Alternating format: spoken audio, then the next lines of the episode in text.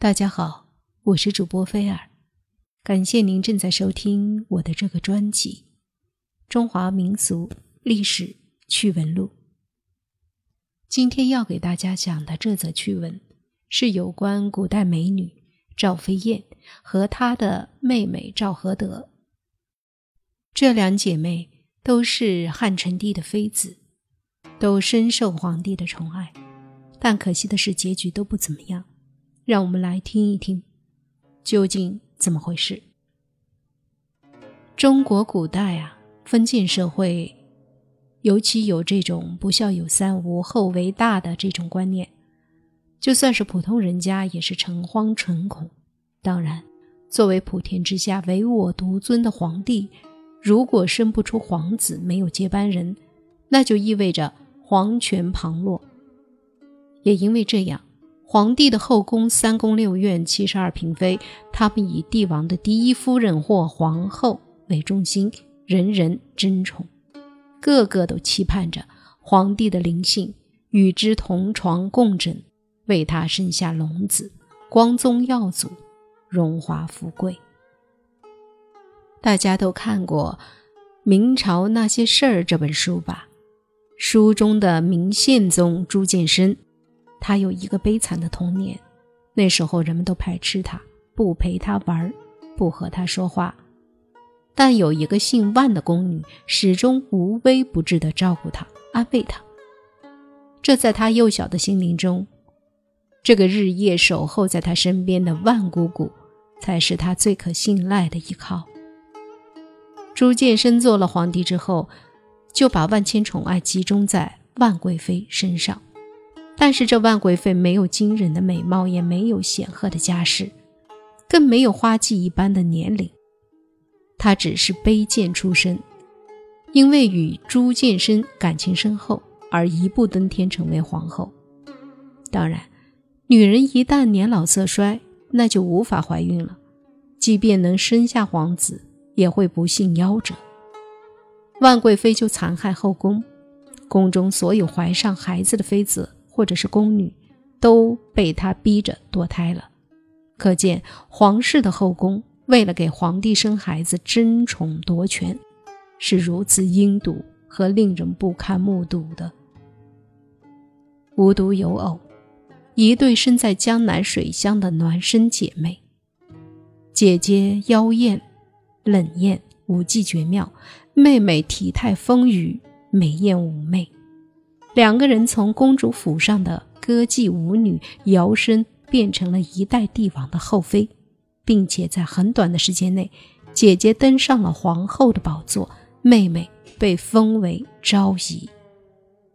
全境后宫啊，受尽专宠近十年。这对姐妹就是窈窕淑女、凭栏临风、有翩然玉妃之称的赵飞燕姐妹。色迷心窍的汉成帝，那时年已不惑，为了讨好这一对姐妹，竟然两次杀了自己的儿子，置江山社稷于不顾，成为爱美人不爱江山的古代版本。本来赵飞燕珠联璧合，令汉成帝神魂颠倒，有了稳固的情感铁三角，只可惜。汉成帝求子心切，赵飞燕姐妹又始终无法怀孕。当情感排山倒海之势来临的时候，那是逼得人喘不过气来；可是当情感悄悄溜走的时候，又会使人百般无聊到了极点。不知从什么时候起，汉成帝的情感。快速的从赵飞燕怀中撤出，转移到了赵合德的身上。赵合德虽比不上姐姐的诱惑手段，但丰满的身躯，状若含苞待放的蓓蕾，酷似粉妆玉琢，恰好形成了对汉成帝另外一种强烈的补偿心理。就在赵合德。与汉成帝度过一个不眠之夜之后，汉成帝就在欲仙欲死中把赵合德叫做温柔乡。当然，汉成帝有了温柔乡，赵飞燕却冷冷清清地饱尝孤独的寂寞与苦涩的滋味。赵飞燕是不甘心芳华虚度的，她也不愿意结束她绚烂的生活方式，于是她想方设法使自己怀孕，骗皇帝要生龙子。他又是心腹太监把一些年轻力壮的美男子暗地里引进宫来。日子久了，变本加厉，肆无忌惮。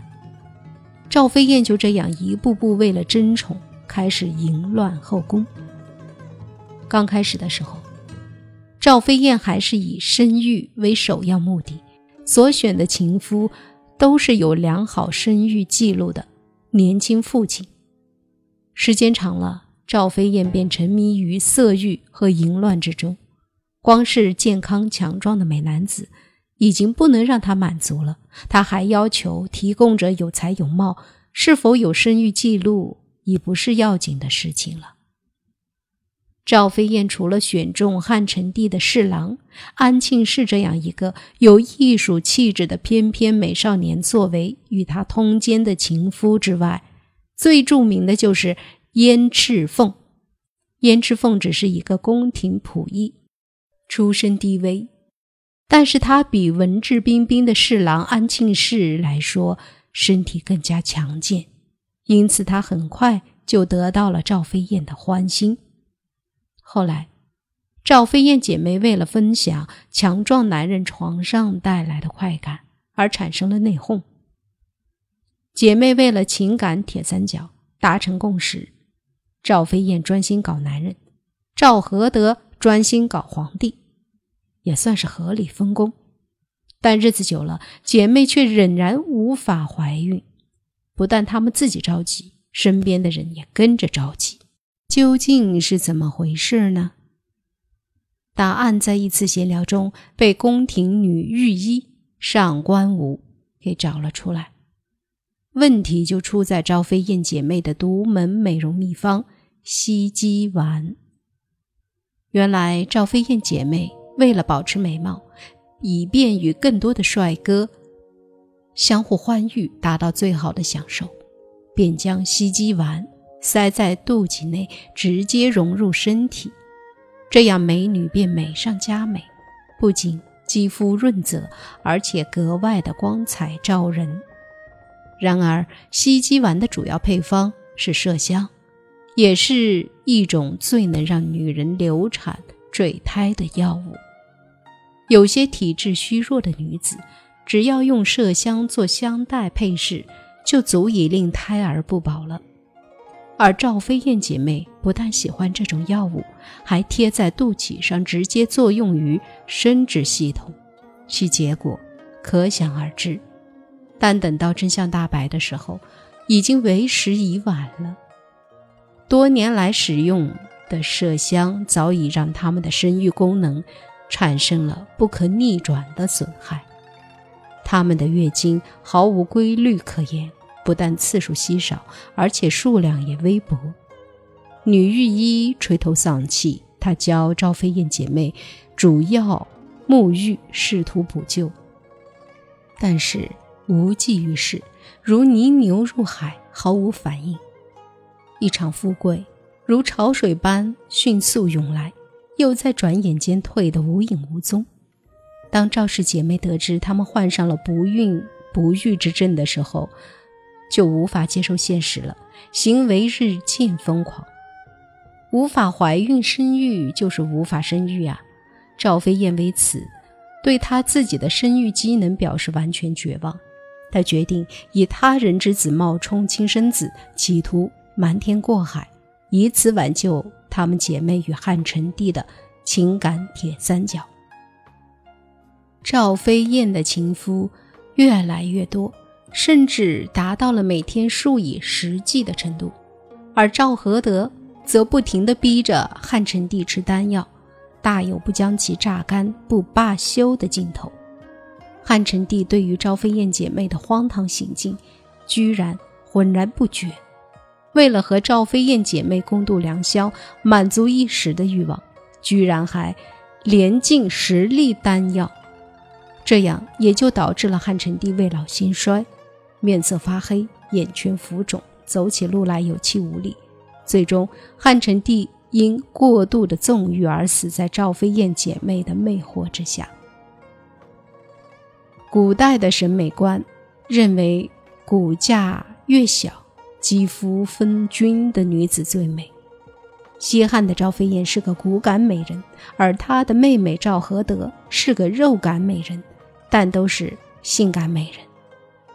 赵飞燕杨柳细腰，体态轻盈，身体纤弱，尤其善舞，所以人称飞燕。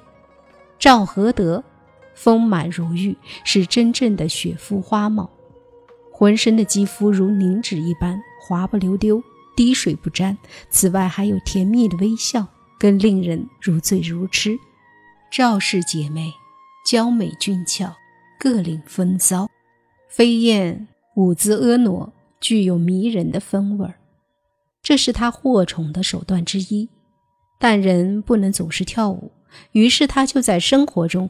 有意识地把舞蹈动作还原为生活的步态，给人的感觉就是时时在舞蹈，这使他的身段和风韵更增加了一层魅力。赵合德迷倒皇上的绝活是装扮与做作，那种对火候的恰到好处的把握，连赵飞燕都觉得逊他一筹。姐姐赵飞燕和汉成帝相遇后，深得皇帝的宠爱，于是他又把自己的妹妹推荐给了皇帝，双双得幸。赵飞燕与赵合德联手，成功迫使班婕妤退出争夺皇帝宠爱的斗争，赵飞燕就被封为昭仪。后来姐妹联手，使皇帝废掉了许皇后，使赵飞燕登上皇后宝座。赵合德被封为昭仪，姐妹俩的待遇一样高。汉成帝曾经对赵合德说：“要不是皇后只能有一个，我一定也封你当一个。”赵飞燕与赵合德姐妹俩也是相互争宠的。有一次，赵合德在房中洗澡，正巧皇帝经过，从门缝中看见了狱中的美女。赵合德本就比赵飞燕生得丰腴。与姐姐一比较，那是别有一番风情。此时，皇帝在偷窥的窃喜心理中看到了娇艳欲滴的赵合德，更加的欢喜，对他就更加宠爱了。汉成帝特地为赵合德修建了宫殿，并关照用蓝田玉镶嵌了一个大浴缸，注入豆蔻之汤，更显得水光潋滟。另外，再用白玉、黄金配以翠玉、明珠，做成一张特大的合欢床，悬挂着粉红色的纱帐，帐顶装饰着万年所产的夜明珠，发出璀璨的光辉，照耀的长夜如昼。不久之后，赵合德得知了皇帝的这个窥探的秘密，于是经常上演洗澡偷窥的戏码，让皇帝欲罢不能。赵飞燕听到了风声，也如法炮制，想要吸引她的皇帝丈夫。然则西施捧心，欲显其楚楚可人的美态；东施效颦，则丑态毕露，不堪入目。赵飞燕体态轻盈，适合翩翩起舞，而有飘飘欲仙的感觉；而赵合德体腴饱满，最宜斜歌横陈，姐妹各有所长。赵飞燕入狱的场面，使得汉成帝倒尽了胃口。